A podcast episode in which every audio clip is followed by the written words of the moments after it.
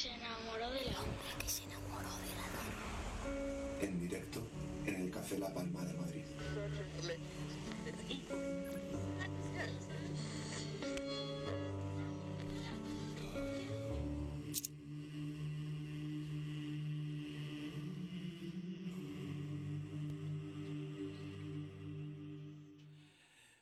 Damos paso a la segunda parte de la Luna 316 aquí sobre nuestro estudio particular en el Café La Palma de Madrid, aquí en M21 Radio en el 88.6 de la FM y lo que vamos a hacer ahora es comenzar la entrevista al personaje ilustre que siempre invitamos en ese tramo del programa y hoy tenemos a ese periodista que hace las preguntas que siempre soñaríamos todos y cada uno de los ciudadanos hacer a los políticos, porque hoy tenemos al periodista del intermedio, tenemos a Gonzo.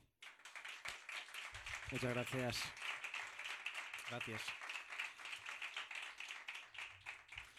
Gonzo, muy buenas tardes. Muy buenas, gracias por invitarme.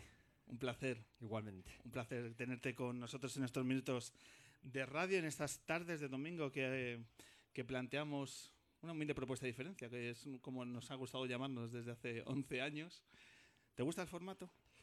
Pues sí, eh, me gusta tener que salir a un bar Así ya, aunque, aunque, sea por obligación. Me gusta la música, me gusta mucho lo que he visto de, de Bohem.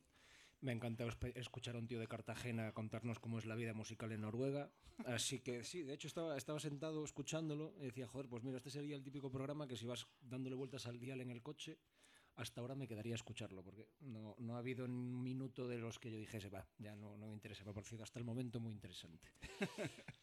pues seguro que va a seguir así en estos minutos que tenemos por delante para... Ahora es cuando decae con esta entrevista. No, no.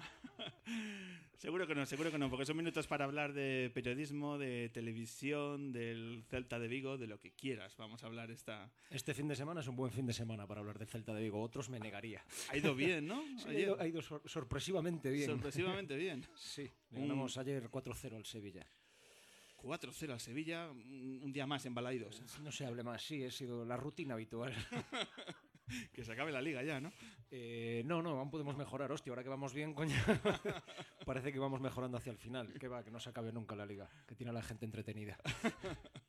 ¿Cómo son tus fines de semana? ¿También te sirve para desconectar de la actualidad eh, política del día a día? ¿O sí. ¿Te abstraes o sigues? En, en no, a ver, la, la, la, actualidad la sigo porque también sé que el, el lunes eh, dependo mucho de, de, saber lo que ha pasado, lo que no. Es fácil que hoy mi jefa me llame a las 9 de la noche y me diga mañana a las 8 de la mañana vas a tal sitio y para eso hay que estar un poco preparado. Más allá, también porque es mi vicio, eh, y es una putada que mi vicio también sea mi curro, porque cuando quiero desconectar, cuando me doy cuenta no soy capaz de estar haciendo otra cosa que o, o leyendo webs o periódicos o blogs en internet relacionados con actualidad, o cuando me doy cuenta la mayoría de los libros que leo son de no ficción y son cosas que tienen que ver un poco con, no con mi trabajo, sino con entender el mundo en el, en el que vivimos, así que los fines de semana no desconecto de la actualidad, pero es que también es muy entretenida, o sea...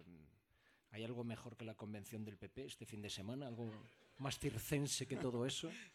Antes de salir de casa me, dejaron flipar porque habían colgado un tuit en el que decían que si alguien tenía pistas que pudiesen demostrar la trama socialista en el, en el máster de Cifuentes, me pareció la hostia. Solo fui capaz de contestar con el tipo este de aterriza como puedas esnifando pegamento.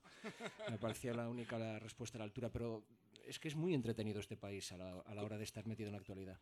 La actualidad como un programa de ficción es insuperable. Coño, nosotros vivimos de hacer un programa de humor con actualidad y muchas veces tenemos que cortarnos eh, la, vena humorística porque ya la propia materia prima te, da el chiste, pero, pero sí, es, una, es triste que sea así. Eh, es triste que sea así porque yo creo que significa algo muy jodido y es, es que mucha gente se ha resignado y ya solo nos queda la, la risa. Eh, hay una anécdota que leí hace poco en un libro me parecía perfecta para explicar lo que pasa en, en España. Eh, el zar, el último zar ruso quería joder mucho a los judíos y entonces una vez mandó, subió los impuestos y mandó a un emisario a ver cómo se lo estaban tomando. Y fue a un, a un gueto judío en Rusia y los judíos estaban cagando en todo, protestando, quejándose que esto no puede ser. Entonces les volvió a subir los impuestos un año después y volvió a mandar al mismo emisario y cuando llegó allí el emisario pues vio lo que había, volvió y le dijo, ahora esta vez estaban todos descojonando de risa. Lo único que hacen son chistes sobre ti. y la respuesta del zar es pues no les subamos más los impuestos porque estos no tienen con qué pagarnos. Y creo que a España le pasa un poco, hemos perdido ya, o mucha gente ha perdido la esperanza de que se pueda hacer algo de provecho, me refiero respecto a parte, a parte de la política, y entonces nos queda la risa, que en España se nos da muy bien, y también creo que es, que es muy sano, o sea es un poco bruto decirlo así, pero a mí me parece muy digno que alguien o que gente que no nos muestra ningún tipo de respeto, pues le respondamos de la misma forma, o sea, tomándonoslo básicamente a cachondeo. Pero también, como decía, es una, pena porque lo que demuestra es que ya no nos creemos nada o que ya no tenemos cierta esperanza en, que estas personas que vemos todos los días o las que yo tengo que entrevistar o hablar todos los días, que nos vayan a dar alguna solución ya no material, algo, algo de dignidad, un intangible como el saber que cuando alguien te habla en, un congreso, en un parlamento, no te está mintiendo. Y eso se ha, se ha acabado hace mucho tiempo. Entonces nos queda eso, eh, la risa. Una risa, pero con un porcentaje de mala leche muy necesario para canalizar ese ejercicio de frustración diario que debe hacer todo ciudadano que tiene los ojos abiertos. Hmm. Probablemente sea una vía de escape. Eh, creo que es mejor un país que se esté riendo que no un país que esté quemando contenedores o en las barricadas todo el día, porque no, no se puede vivir así. Pero sí que también el, el, o la risa o el, o el, No sé si es la risa o el tomárnoslo como, como tales, como gente que nos podríamos encontrar en la calle.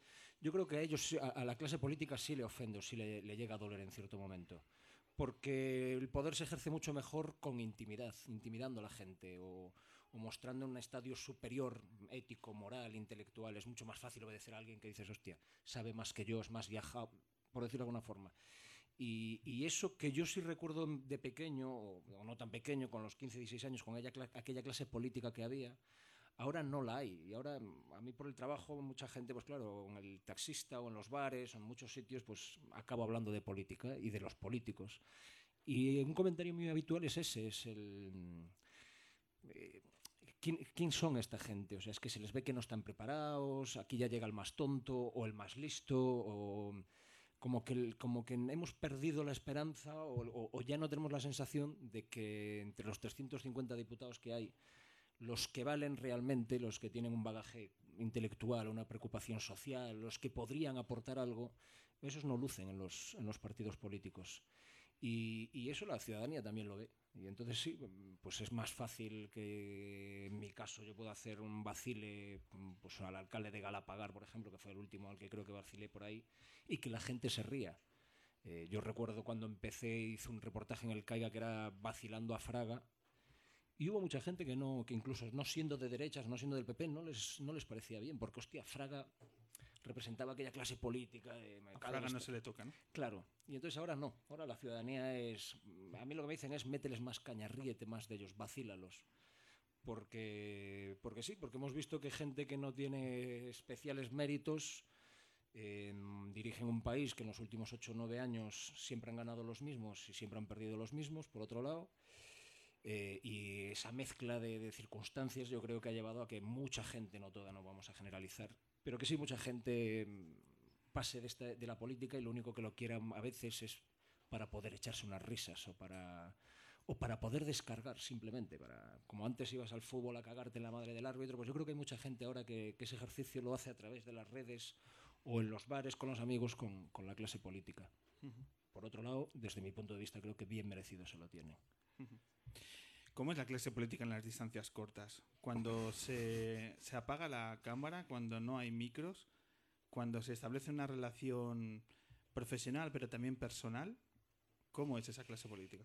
Y no puedo hablar yo con, con, mucho conocimiento de causa, porque aunque pase muchas horas con ellos, eh, solo estoy cuando está la cámara encendida. Es muy raro que una vez que acabe la cámara, o sea, que se apaga la cámara, yo me quede de conversación. No, no me generan y no es por nada en particular, pero entiendo que mi trabajo va un poco por el estilo. Me invitan muchas veces a, a, comidas, cenas o algún acto y si sé que o pregunto y si hay políticos en activo suelo rechazar ir porque no, no me veo capaz de, no, no, soy mal tipo, entonces yo no me veo capaz de estar hoy tomándome una cerveza contigo y mañana si te vengo al Congreso tener que, que apretarte las tuercas, me costaría. Prefieres mantener una distancia. Claro, entonces prefiero mantener una distancia. Conozco a muy pocos políticos de haber hablado más de 10 minutos con ellos sin un micro de por medio. A veces cuando vienen a plató, pues hablas con ellos en, camerino, en maquillaje, y no destacaría así a, ninguno ni hablaría mal de, ninguno. Si yo no fuese periodista y tuviese contacto con ellos, intuyo con quién podría llevarme bien o con, o o con quién no pero mm, no, no, no, nunca fue un tipo de gente que a mí me atrajese para algo más que lo que es estrictamente profesional. Sí que he comido, por ejemplo, con expolíticos y he conocido a gente, pues oye, mm, uno que falleció hace poco, José Antonio Alonso, que fue ministro de, Interior con, con, Zapatero, coincidí con él en una comida, me pareció un tío alucinante, eh, la naturalidad, la humanidad con la que hablaba y luego los conocimientos que tenía. Eh, pero no, no, no, te, no, te, podría decir. Sí que hay mucho periodista que su trabajo es precisamente es la intimidad. O sea, si eres corresponsal parlamentario es que no te queda otra que llevarte bien con esa gente porque, porque tienes que sacarles cosas y porque a ellos también les interesa. O sea, es una relación donde, como diría Aníbal Lecter, hay quid pro quo continuo. ¿sabes? Uno da y, y recibe al mismo tiempo.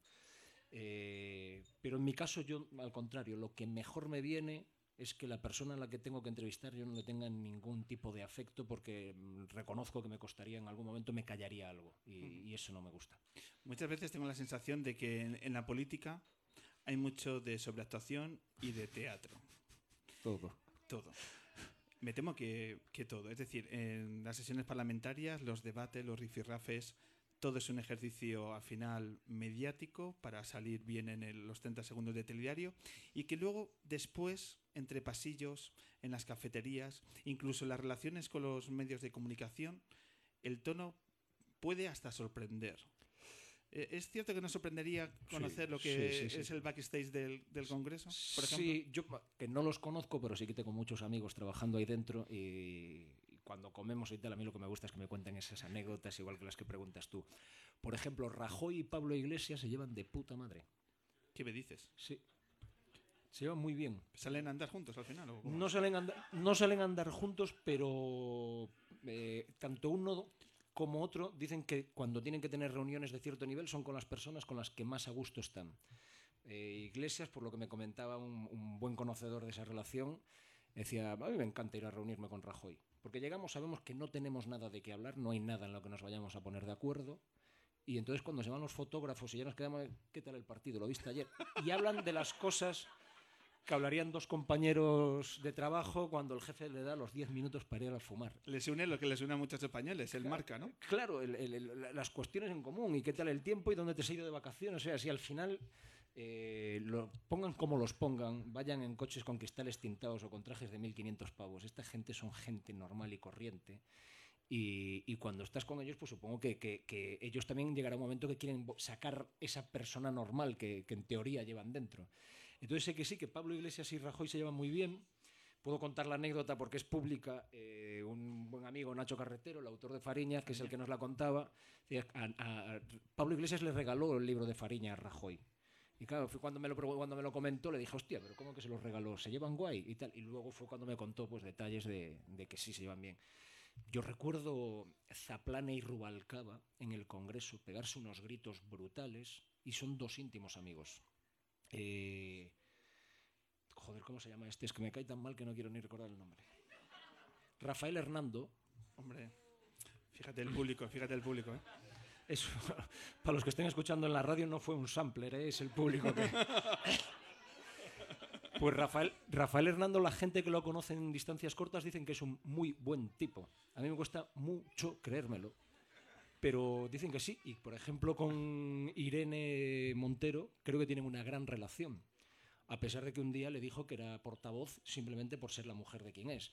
Pero al parecer en las distancias cortas sí. Pero por ejemplo él sí que es el perfecto ejemplo de, de teatro. Porque todo lo que sale a hacer cuando hay cámaras o cuando hay un micro es teatro, es su personaje ser el, cabrón, el malo, el que enardece a los míos e indigna a los otros y muchas veces desvía la atención o la conversación de lo realmente importante. Ya no hablas del tema, hablas de lo que ha dicho Rafael Hernando del tema. Eh, y en, en, el intermedio, que una de las, para mí, de los reportajes estrella de todos los años es el que hace Tais en, la cena de Navidad de corresponsales parlamentarios, que es en el Palace, eh, ahí consiguió, pues eso, poner a bailar a, a, Rafa Fernando con Irene Montero. Y yo recuerdo que el último año que lo estuve viendo, esta, estas pasadas navidades, lo veía y decía, este tío se ha ido a clases de arte dramático, de interpretación, para hacer este tipo de reportajes. Porque si tenéis curiosidad y tiempo libre, y ganas, que hay que tener ganas de ver a este señor, buscadlo en internet. Y, y, tú lo ves y dices, o sea, el tío sabe cuándo reírse, en qué tono reírse, cuándo girarse, cuándo mirar a cámara, cuándo poner cara sonriente. Y dices, hostia, este pavo da clase de interpretación. Pero luego lo piensas y dices, es que es normal. Es que su trabajo es interpretar. Uh -huh. Para que veáis el nivel de circo que tiene esto, hay una persona, bueno, una no, hay varias personas que el día antes de una moción de censura en el debate o de un debate por el, por el Estado de la Nación, hay un tipo que ya sabe todo lo que van a decir el líder del PSOE, porque como nunca se sabe quién es en cada momento, Rajoy y eh, Albert Rivera. Y es que eh, hay una empresa de Manuel Campo Vidal eh, que es la que los entrena para estos grandes debates. Entonces, yo conozco una persona que trabaja en, en, esa empresa y te dice, no, no, yo me paso ahí eh, el viernes, pues viene eh, Pedro Sánchez y se pasa todo el día soltando el discurso, lo grabamos, se lo ponemos, lo corregimos, vuelve a hacerlo, ta, ta, ta. El sábado viene Albert Rivera. Y el, y el domingo, o sea, es el mismo tipo, ¿El mismo la tipo? misma empresa le dice a los tres representantes políticos que deben representar como a 15, 16 millones de españoles cómo y qué tienen que decir el día que salen delante de toda la ciudadanía a explicarnos cómo ven ellos el país. Me parece que no hay mejor ejemplo de, de que esto es realmente un circo, y, pero, pero porque viven de lo que el ciudadano recibe de ellos y eso es a través de la comunicación y eso cada vez está más profesionalizado. ¿Y no sería bueno para este país que nos sobra crispación en el día a día de nuestra política eh, enseñar este, este lado de, de, no crispación, de naturalidad en las relaciones personales entre los, entre los políticos? Es decir, ¿por qué se vende mejor la crispación a, a, esa normalidad de las relaciones personales que yo creo que rebajar en, en muchas ocasiones la tensión política y sobre todo el, el, el ruido innecesario y esa imagen desoladora que al final a nivel humano representa todo este, todos estos políticos. ¿Por qué no se da la vuelta y decir, mira, es que somos capaces de llevarnos bien? Yo creo que si no lo hacen es porque no resulta rentable. Eh... Si no lo han probado tampoco. Sí, yo creo que aquí hubo una época, lo que llaman la, la, el modelo transición, pero sí que hubo unos años que por necesidad se pusieron de acuerdo. Pero es que ahora es mucho más rentable el, hacer nichos pequeños. A mí el, el, mérito que le reconozco a la clase política española es que hayan conseguido futbolizarla. Es decir, que tú vayas a votar con el estómago o con el corazón y no con la cabeza. Y eso es lo que se, lo que se ha conseguido. Y muchas veces se lo consigues, es más fácil conseguirlo por rechazo al rival que eh, por, por comprar o por aceptar todas mis propuestas. Entonces, la gran frase española de, que le puedes decir al votante, que le decían al votante del PSOE en los 80 o al votante del PP hace 10 años. Son unos corruptos. Y la frase siempre es la misma. Sí, ya lo sé, pero para que me roben los otros, que me roben los míos. Eso es lo que se consigue cuando, cuando la tensión, el Cristo, la algarada, el griterío, es lo que está presente. Eh, igual que en los medios de comunicación. Los, medios más situados ideológicamente o con una línea editorial más clara son los que generan más odio, por decirlo de alguna forma, o tienen un lenguaje más bruto, más soez, eh, los que el otro incluso le pegarían un tiro, como dijo una vez Jiménez Los Santos, por, gente de, de, Podemos, ahora quiere poner bombas en Múnich, secuestrar a 200. Eso lo que permite es. Secuestrar, por decirlo de alguna forma, a los que en parte piensan como yo. El otro es un tarao, es un animal, lo deshumanizo, quédate conmigo, yo te robo, sí, pero yo, yo soy humano. Y yo creo que ese es el, el gran objetivo. Si se llevaran bien, habría mucha más permeabilidad de votantes entre unos y otros partidos. Ahora es muy difícil que alguien que vote al PSOE se pase a votar a, al Partido Popular o incluso a Ciudadanos, porque, porque hay cierto. Es una rivalidad, es eso, lo que hablábamos, futbolización de, de la política. ¿Cómo os trata la derecha mediática al equipo del intermedio? Hace tiempo que dejé de, de enterarme porque me cabreaba mucho. Yo nunca le deseaba a nadie que se quede en el paro. Y a nosotros nos han pedido por lo oficial y por lo oficioso que nos cierren el programa. Uh, prefiero no, no, no, meterme ahí porque si no me pondría un poco a su altura. Pero me cabrea, me cabrea mucho. Eh, hemos escuchado cosas y yo he vivido cosas en primera persona muy jodidas, muy jodidas. Y más con compañeros, decirle a alguien, tío, que al final venimos un poco de lo mismo, venimos a lo mismo y, ¿por qué tengo que aguantar esto? Entonces, hace mucho que dejé de ver eh, o de escuchar ciertas emisoras o ciertos programas. Por salud mental. ¿Eh? Por salud Por mental. salud mental sí no me aportaban nada. Y pues eso, y vivir también con ese resquemor en el, en el interior no mola mucho.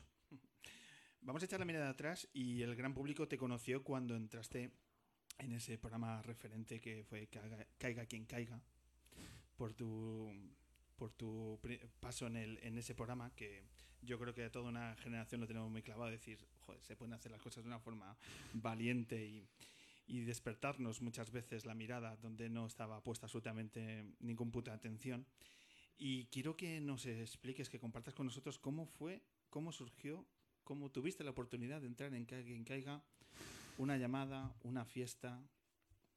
¿Qué pasa? Algún día me arrepentiré de haber contado esto. Eh, yo no tenía ninguna intención, ya no solo de trabajar en el CAIA, yo no- nunca me había planteado trabajar en Madrid. Eh, era muy cerrado de vivir en Galicia, vivía en Galicia, era muy feliz, había conseguido trabajar de periodista eh, y no me gustaba especialmente la televisión, no me gustaba venirme a vivir aquí y ya lo de perder el anonimato era algo que nunca se me había planteado. Eh, de hecho, en la carrera yo estudié radio porque mm, quería hacer radio. Pero bueno, eh, la vida es como es y después de muchas vueltas acabo en Santiago, eh, podía, o sea, yo estuve a punto de, estuve no, durante tres horas fui funcionario de Radio Nacional, es decir, a mí me llamaron y me dijeron, has aprobado las oposiciones de Radio Nacional y eh, borracho como una cuba me llamaron y me dijeron, hostia, lo sentimos, no, te- no lo habíamos sumado, al a- y era el que estaba al lado. Eh, sí, entonces la borrachera cambió por completo, pero bueno, gracias a esa putada a mí me consiguen, me dicen, tío, nos encanta cómo has hecho el trabajo, en- es el año Sacobeo en Santiago, vamos a darte un, puesto para que hagas los especiales del Sacobeo. Y volví a Santiago, eh, el técnico de sonido Jesús Alpuente, que hoy está aquí en, Radio Nacional en Madrid, era muy amigo mío, un día estamos en casa, eh, en su casa, con sus hijos, con su chica, y a la chica la llama por teléfono el hermano. Y el hermano resulta que se llamaba Emilio Silva y era el director de contenidos del Caiga quien caiga. Y le llamaba, ah, ¿qué tal? No sé qué, joder, pues estoy preocupado porque empezamos ya y el reportero que íbamos a tener con perfil periodístico no, no nos vale. Hoy lo soltamos a hacer una prueba y se ha rajado y estoy jodido porque tengo es cosa mía. Y yo escucho a la hermana diciendo, bueno, yo estoy aquí con un colega que es periodista y que está como un puto cencerro. Igual os sirve. Y bueno, pues nada, al día siguiente ya hablo más sereno con el colega, con Emilio, y me dice, tío, mándame, es que estamos muy apurados, mándame algo que tengas grabado. Y Yo no he hecho tele en mi vida, Emilio. Llevaba dos meses trabajando en televisión, pero detrás de cámaras. Dirigía un programa de cultura en, en televisión española en Galicia. No tengo nada, no tengo nada, no tengo nada. Y digo, hostia, espera, que me fui de viaje con un colega a Ámsterdam y hicimos un vídeo para los colegas. Ámsterdam. Ámsterdam. Creo que, creo que tenía, cuando hice ese viaje, 26, 25, 26 años. Pues el vídeo que mandé es lo que es. Pues es lo que es. ¿Lo Y tienes todavía? Lo tengo, lo llevo en el teléfono porque le tengo mucho cariño a ese, a ese vídeo. Lo llevo, lo llevo encima. Son 11 minutos que me conozco de memoria. Y pues eso, imagínate, colegas, esto está de la hostia, 50 pavos. Así. Y entonces se lo mandé y a los dos días me llamó y me dice, tío, tú eres gilipollas, ¿qué te pasa? Y yo, joder, lo siento, Emilio, gracias por la oportunidad. O sea, he tenido un sueño de un 24 horas que ha sido maravilloso y tal. Siento que hayas enseñado eso. Pero ya te dije que no tenía nada más. Me dice, ya, tío, bueno, pues sí, lo he enseñado. Y joder, la- pues han flipado un poco y tal. Pues ya está, lo siento. Me dice, no, no, que es que dicen que quieren verte algo más porque tienes que estar muy mal de la cabeza para haber mandado estas burradas que, que has mandado por aquí. Y nada, pues eh, creo que sí, era pues enero 2005, diciembre de 2004, enero 2005, estábamos con aquella pantomima del referéndum de la Constitución Europea. Y entonces en, en- en Santiago ese fin de semana había un acto, pues estaba el presidente de la Junta de aquella, Touriño y varios políticos y nada, pues me fui para allí a, a hacer de caiga quien caiga. Me puse un traje que tenía que me quedaba seis o siete tallas más grandes, cogía a un colega con cámara, a otro con ideas, que es con el mismo con el que había hecho el viaje a Ámsterdam y que hoy es guionista del intermedio, después de haber sido guionista del Caiga quien caiga también. Y nada, hicimos allí un report eh, que tuvimos mucha suerte, por lo que te decía un poco antes, a lo que íbamos antes, porque la clase política española es perfecta para hacer un casting y que te salga bien, en ese sentido. No defraudan en ese sentido. No, no, eh, muy resumidamente, aquellos, esa gente nos intentaba convencer de lo buena que era la Constitución Europea. Y yo me senté con mi colega a leer la Constitución Europea y a la página 4 dijimos, no, esto no se han leído la Constitución en su puta vida. Y en la página 4 había una muy sencilla de los símbolos de la Unión Europea. Entonces, la bandera, pues el fondo azul y las 12 estrellas. El himno, la novena sinfonía de Beethoven. La divisa. ¿Y tú cuál dirías? ¿El euro? Vale, ellos también dijeron el euro, pero no. Según la Constitución Europea, la moneda es el euro y la divisa es unidad en la diversidad, o algo así. Y cuando vi eso dije, vamos, caen como moscas. Soy como ellos. Claro, pero yo a ti no te pago 80.000 euros al año para que seas presidente. Y entonces nada, pues lo típico, hicimos ese reportaje y, y, pues sí, recuerdo coger a Touriño y la Constitución es la hostia, es importantísima. Se la ha leído todas las noches y engordó la bola y se metió una hostia de escándalo. Eh, entonces lo mandé a Madrid, les gustó y la grandísima, grandísima suerte es que me llaman y me dicen, bueno, esto nos ha gustado mucho, vente a Madrid, queremos volver a probarte. Y cuando llego aquí a Madrid me mandan a un acto en el Ritz que era la Constitución Europea. Entonces, claro, ya me lo sabía todo bien y, acabó surgiendo eso. Yo recuerdo que mi vida fue muy loca porque yo hago este, es un lunes hago esto del Ritz mientras yo seguía trabajando en Galicia. O sea, yo tuve que pedir ese día en, televisión española. El lunes hago la, la- la prueba en el Ritz a las 9 de la mañana. A las 10 acabo, voy a la productora. Gracias, chicos, ha sido un placer. Me habéis hecho vivir un sueño de la hostia. Eh, he podido entrar en el Ritz a decir burradas con un micrófono a políticos. Era feliz por haber. Chao. Porque yo contaba que no. Y nada, pues eso, recuerdo coger el metro, salir en, Princesa, que estaba en casa de una prima, para coger el coche y largarme a Galicia a ver si aún llegaba a trabajar algo. Y saliendo del metro me llamaron y me dijeron, pásate por aquí que te queremos ofrecer algo. Pegué cuatro gritos de la hostia, agarré a una señora que subía por el metro, la abracé, la estrujé y aquí estoy. Y- Eh, todavía sin saber cómo. ¿Y días después estabas en un avión con quién? Y eso, y eso fue un lunes, lo del Ritz, y el viernes de repente yo estoy en un avión volando a Argentina, donde aparte tengo mogollón de familia, eh, a seguir la- un viaje oficial que hacía Zapatero. Y ahí fue cuando de repente dije, ¿qué coño hago aquí? O sea, ¿qué, ¿Qué está pasando? qué ha pasado con mi casa en la aldea de Santiago, mis vistas a la catedral, eh, mi licor café, ¿dónde está todo? Y se había ido todo al garete. Vamos a recordar aquellos tiempos de Cae quien caiga a través de un vídeo que, bueno, tú me dices cuánto tiempo llevabas en, en el programa, pero un vídeo de un momento muy especial para esta ciudad y que además entrevistaste a una persona que ahora en la distancia pues sorprende. Vamos a ver el- ese vídeo de Cae quien caiga. Hasta hace pocas horas y durante 49 años, en este lugar donde solo hay flores y mensajes, se erigía una figura ecuestre de Franco. Eso ustedes ya lo conocen, pero ¿quieren saber cómo sucedió este levantamiento? Podrán verlo porque CQC estuvo aquí. Bueno, como pueden ver, lo que realmente estaba montando Franco no era un caballo cualquiera, era un caballo alado, porque el dictador se va volando de Madrid y así responde la gente que aquí se ha reunido. Bueno, caballero, es fácil de reconocer. Imagino que por lo menos no le importa que la retiren o está usted a favor.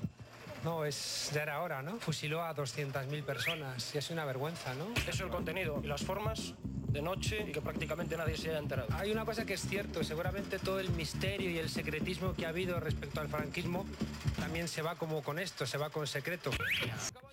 El vídeo recoge, vamos a decirlo a nuestros oyentes, porque eh, sale Juan Carlos Monedero como profesor de Ciencias Políticas de la Complutense. Ni pajolera idea en su día. Quien... Esto me lo recordaron hace poco. Me ¿Ah, sí? pusieron este vídeo y me dijeron, ¿tú te acuerdas a quién entrevistaste? Y yo, hostia, pues uno que estaba como un cencerro, que decía que él pondría a su madre en el lugar de Franco, eh, a un facha que era brutal, que vino de punta en blanco y tal, y que justificaba todo. Y recuerdo entrevistar a gente de la calle, pero no, o sea, Monedero no era conocido en aquella época ni nada. eh, recuerdo verlo por ahí con el pin republicano y dije, bueno, pues este algo dirá. Y hace poco me lo pusieron y dije, hostia. mole". Y, y él se acordaba, él sí que se acordaba. Él se acordaba Él del se momento. acordaba, sí. Eh, esto me ofrece la oportunidad de, porque, claro, eh, hemos crecido viendo cómo la derecha se relaciona con vuestras preguntas, como un show más. Pero, claro, la nueva política también se tiene que enfrentar a, a que el nivel no tiene, por supuesto, que, que rebajarse. La nueva política, ¿cómo, ¿cómo afronta vuestras preguntas y vuestro talante? Con las formas de la vieja política. Sí. ¿Por qué? Porque ser nueva política yo creo que dura un día. Dura un día. O sea, el segundo día eres política. Y por mucho nuevo, nuevo, nuevo, la política se lleva ejercitando. El poder se lleva ejerciendo muchos años, muchos siglos, y siempre se ha ejercido de la misma forma y, con los mismos secretos. Entonces, sí que al principio la nueva política era como algo, era eso, era la novedad. Yo recuerdo la primera vez que fui a entrevistar a Pablo Iglesias, que lo único que le pedía a mi director era, hagamos una entrevista normal y será la entrevista más distinta que se haya visto a Pablo Iglesias en la historia de la televisión de los últimos tres meses. Porque parecía que entrevistar a Pablo Iglesias era el, ir a pillar, como que todo todos los programas o todos los periodistas que entrevistaban a Pablo Iglesias los veías con, como una motivación extra. Y yo a mi jefe le dije, tío, seamos distintos, seamos el intermedio, que lo que hacer una entrevista normal y corriente. Y le hicimos una entrevista normal y corriente donde le dejamos hablar y largó burradas y dijo cosas que yo creo que cuando luego las oyo diría, hostia, no se me pudo escapar esto. Pero por eso, porque yo creo que mmm, para una vez que estaba relajado, pues habló, habló de forma relajada. Pero después recuerdo ir a Vista Alegre 2 y, y, hostia, empujones de los jefes de prensa, que te bajan el micro, eh, que te digan esto no puede ser. Eso es vieja política. Eso lo hace el PSOE, lo hace el PP, lo hacen todos desde hace años. Y eso pero, también lo, pero también lo entiendo. O sea, claro, es que ser nueva política es muy bonito porque no, no has estado dentro, tú lo ves desde fuera. Yo seguramente si ahora me metís a político, los dos, tres primeros meses intentaría mantener lo que yo, o sea, lo que creo que debe ser un político desde donde estoy ahora, desde la barrera. Pero una vez que estás dentro, las presiones te llegan por todos lados. Tiene que ser una vida muy jodida la de político y, y lo reconozco. Porque no te puedes fiar ya evidentemente de tus enemigos, no te puedes fiar de tus amigos, no te puedes fiar de la prensa, no te puedes fiar de nadie. Todo el mundo te busca las cosquillas porque todo el mundo quiere estar en tu lugar. Entonces, es normal que una vez que te metas ahí, pues te olvides de nuevo vieja política. Eres política, es agarrarte al puesto. Eh, para mí la nueva política se ha convertido en una agencia de colocación, y me caerán hostias por decir esto, pero para mí la nueva política, en el caso, por ejemplo, de Podemos y de Ciudadanos también, con fórmulas distintas, son agencias de colocación. Han nacido dos grandes nuevas empresas en España con unos puestos de trabajo de puta madre y el que puede se cuela ahí y el que tiene la llave de decir quién entra y quién no, vive tranquilo. Y Vista Alegre 2, por ejemplo, me pareció algo así, una agencia de colocación. Votamos a estos y estos nos colocan a nosotros y con Ciudadanos me parece que está pasando un poco lo mismo. Pero es lo que han aprendido de los otros partidos. Es que la vida fuera de la política, una vez que has estado dentro, debe ser fría, húmeda, triste, Edimburgo de noche en invierno. Me la imagino así. Y entonces, claro, ¿quién quiere salir de ahí? Mira Cifuentes cómo se amarra a, Cifuentes o cualquiera, cómo se amarran al puesto hasta que ya, o sea, prefieren perder la dignidad, la credibilidad, todo antes que perder el puesto. Prefieren acabar como un Marte para los suyos que la dignidad para el resto. Pues así es, así es. Vamos a hablar del intermedio y vamos a hablar eh, recordando el testimonio de, no sé si conoces a un tipo llamado el Gran Wyoming, que estuvo con nosotros hace un tiempo y que, bueno, cuando le preguntábamos cómo se sentía él en, en el intermedio, trabajando con este equipo y demás, pues hizo una reflexión que me gustaría acercarte para ver si de verdad estaba eh, en lo cierto o no. Esto es lo que nos dijo el Gran Wyoming. Siempre está en lo cierto, Gran Wyoming. Yo en este programa, me duele decirlo, pero es que no pego ni sello. Entonces, claro, yo solo capitalizo gran parte del presupuesto y todo el mérito. Pero el trabajo lo hacen los compañeros y eso, que en eso soy muy generoso. Y entonces eh, hay un director, subdirector. Yo es que en este programa soy solo el presentador. Lo que pasa es que este programa genera una relación afectiva con el espectador, incluso con la crítica, que la gente se resiste a pensar que yo no soy el que lo hace todo. Porque me quieren. Entonces, bueno, yo lo agradezco y me callo como una puta, pero, pero la realidad es otra. O sea, ¿se reciben presiones? Yo estoy seguro que sí, no puedo hablar por terceros, pero esto es así, pero las paran los que, los que cobran por ello. Yo ¿A, solo ¿a llego ti no allí, te llegan? me maquillo, me pongo delante de Sandra Sabatés y le digo, ¿qué tal, Sandra? No me lo creo que a ti no te lleguen. No me lo creo. Las presiones. No, a mí lo que me van a llegar son las hostias. Algún día. O sea, vamos a ver, nada es gratis y tampoco la vida. ¿Qué tipo, macho? Como frase es maravillosa esta ¿Qué, última. qué tipo? Personaje increíble. ¿Cómo es trabajar con Wyoming? Es una suerte de la hostia. Es una suerte de la hostia, en serio. No, eh, no tengo que hacerle la pelota para nada. Eh, es un amigo, lo primero. Es un amigo que, o sea, un amigo de 63 o 64 años y es un amigo con el que me lo paso de puta madre, me divierto, aprendo. Es un tipo súper generoso, no solo a la hora de darnos trabajo y, y el quedarse solo con la pasta, que sí es cierto, ahí es generoso. es generoso en todo. Eh, a modo de anécdota, muchas veces es más fácil contar un hecho que yo llego al programa eh, pues en un mes de agosto septiembre o algo así y Wyoming se va a tocar a Vigo dos meses después. No me conocía de nada, ni yo a él. Yo tenía, iba al intermedio una vez cada la, la semana o una vez cada dos. Es decir, en noviembre nos habíamos visto cinco o seis veces. Y el tío me dice, hostia, me voy a a tocar a Vigo con la banda, por cierto, última experiencia que escuché antes que habían estado aquí. Y le digo, joder, pues te digo un par de sitios para comer, para cenar, para no sé qué. No, no, no, no. Te vienes conmigo de productor de campo. Y me quedé flipado. Digo, ¿cómo el Gran Wyoming me está diciendo, me está invitando a ir con él y con sus amigos y su banda de fin de semana a tocar y, y para, que, para estar en mi ciudad? Y, no sé, me, me pareció alucinante.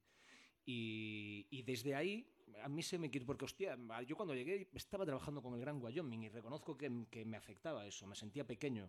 Me siento todavía pequeño cuando estoy en el plató y llevo ya siete años y miro ahí y lo reconozco, me pongo nervioso. O sea, estamos hablando del Gran Wyoming que yo lo llevo viendo desde hace muchos, muchos años. Yo creo que debía tener 10, 11 años y lo veía los martes por la noche en aquel puto programa del peor programa de la semana y decía, este tío es Dios.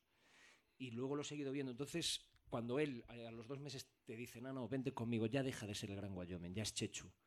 Ya viene a mi casa, conoce a mis hijos, yo voy a la suya, eh, viene de vacaciones a Galicia.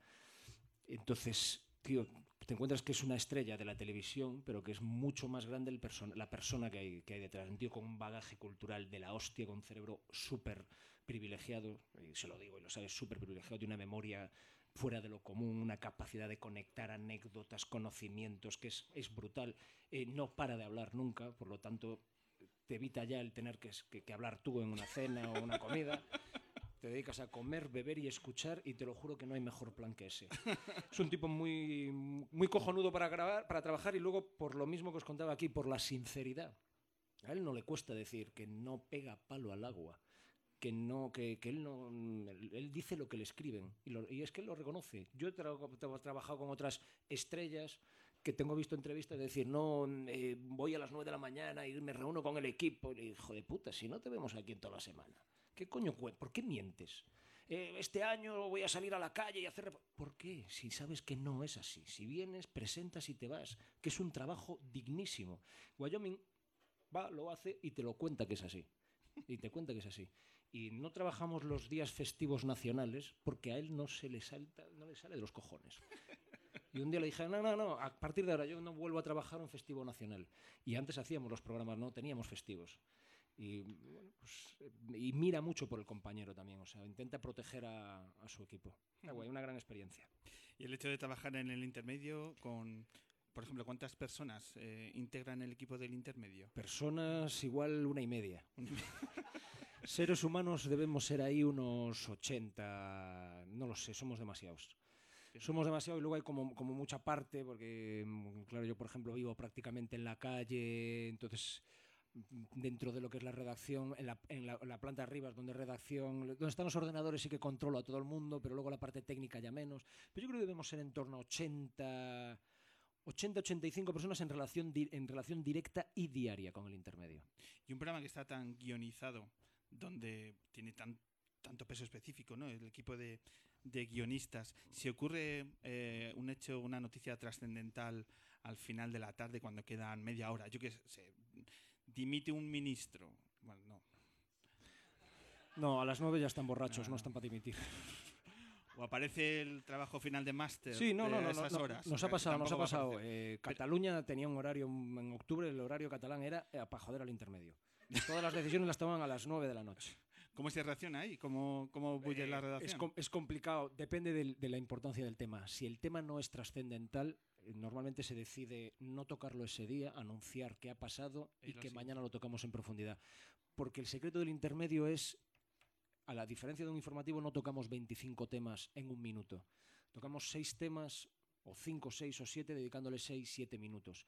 Entonces, si tocásemos un tema sin la, el tiempo necesario para hacer el análisis, destacar lo que el intermedio quiere destacar, hacer los chistes, la parte editorial que tenga que meter luego Wyoming con, o con su chiste o con una parte seria. Si no lo puedes hacer bien, mejor no lo hagas. Y entonces lo que solemos hacer es, bueno, tal, ha pasado esto, mañana lo tocaremos en más profundidad.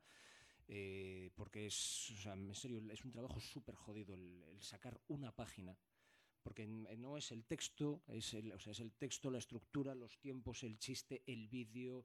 mm, El intermedio está muy, son muchos elementos que, que con los que jugamos para que el espectador intente tener los máximos elementos de juicio. Entonces es mejor a veces esperar, no tenemos esa urgencia.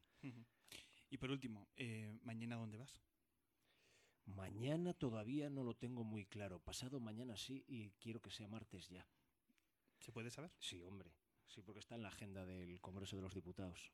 En la Comisión de Investigación de por la Financiación del Partido Popular declaran Ignacio González y Esperanza Aguirre. Así que le voy a decir al dentista que no me llame esa mañana. Porque las preguntas de tus entrevistas las, eh, las escribes tú. No, tiene- el- te- eh, tienes es un trabajo así bastante coral, pero vamos, eh, así como el programa es muy guionizado, mi parte es la, la menos guionizada. Yo lo que les pido a, mi, sobre todo a mi jefa es eh, por dónde quieres, o sea, ítems. Y, y luego las preguntas me surgen un poco, es que yo no- se lo digo, la o sea, cuando voy a junto a un político en estos momentos típicos de carrera, que es algo que la gente más le gusta, o, que te pegas o tal, a mí el guion se me ha ido a la mierda hace 10 minutos ¿Improvisas? improviso. No- muchas veces no sé ni lo que digo. Y cuando luego llego a la oficina y lo veo, digo, le dije esa burrada. Porque es un modo, pues eso, modo canutazo que le llamo yo. ¿Y hay burradas que dices, mira, mejor no lo sacamos? Yo por mí metería todas, pero sí que hay burradas que mi jefa dice, mejor no Mejor no. sacamos. ¿Y ese making of algún día saldrá? Sí, mis compañeros los tienen todo, lo tienen todo guardadito, pero básicamente son payasadas. El making of no tanto por las preguntas que no pasen el filtro, que pasan casi todas, sino porque me equivoco mogollo, me trabuco, eh, las tomas falsas me matarían. Y por último, la verdad que estaría toda la, toda la tarde preguntando, pero por último, eh, eh, ¿discrimináis las preguntas, pero también alguna vez habéis discriminado por la respuesta? ¿Por la burrada que se ha dicho? No, no, no, al ¿No? contrario. Si alguien dice una burrada es que vamos a positivar, que se decía antiguamente en los rodajes. Sí, A sí, hay, hay veces que hacemos cosas... No, pero, pero lo que me quiero decir, a posteriori, eh, en un ejercicio de presión, decir, por favor, no saquéis esto. Ah, no, es que se jodan. Que se jodan. ¿Pero esas llamadas existen? Yo no lo sé. Y, es lo que dice Wyoming. A nosotros no nos llega nada de esto. No nos llega nada de esto. La única vez, la única vez que hicimos algo así fue por proteger al entrevistado. Y eso que era muy jugoso. El chofer de los seres. ¿Sí? el- no, el chofer no, el alto cargo de los seres, que el chofer era el que iba por la cocaína y tal. eh, no sé qué guerrero se apellidaba este señor. El de a mí me gusta el gin tonic y el malboro. Este lo conocemos. Pues eso lo fuimos a entrevistar a Sevilla, lo entrevistamos entre vinos y gin tonics por su parte, y cuando llegamos a Madrid y vimos el material fue, esto no lo podemos sacar. No lo podemos sacar porque, Gonzo, eso eres, o sea, me decía mi jefe, tío, eres tú vacilando, o sea, entrevistando y dándole un meneo a un borracho. Y entonces llamamos otra vez al, a su- al tipo, a su abogado, porque aparte era una entrevista que nos costó mogollón conseguirla. Y con muchísimos condicionantes y no sé qué. Uno de los condicionantes es primero comemos y los gin tonics y luego la entrevista. Yo ya sabía, dije, "Buah, esto va a ser un circo. Tal cual. Pero la segunda vez le- lo llamamos y le dijimos, mira, por tu bien esto no puede salir, vamos a volver y la condición ahora va a ser que el gin tonic y el vino después de la entrevista. Y efectivamente quedaba mucho mejor porque seguía sin tener mucha explicación ni mucho por dónde salir, pero eran dos personas, por lo menos él estaba en, en sus cabales. Más dignidad. Fernando González Gonzo, muchísimas gracias por estos minutos de radio. Enhorabuena por, por hacer ese ejemplo, de la- tanto a ti como al equipo del intermedio, pues ejemplo de valentía y, repito, por hacer las preguntas que siempre soñaríamos hacer a nuestros políticos. Un verdadero placer. Muchas gracias, un placer para mí también.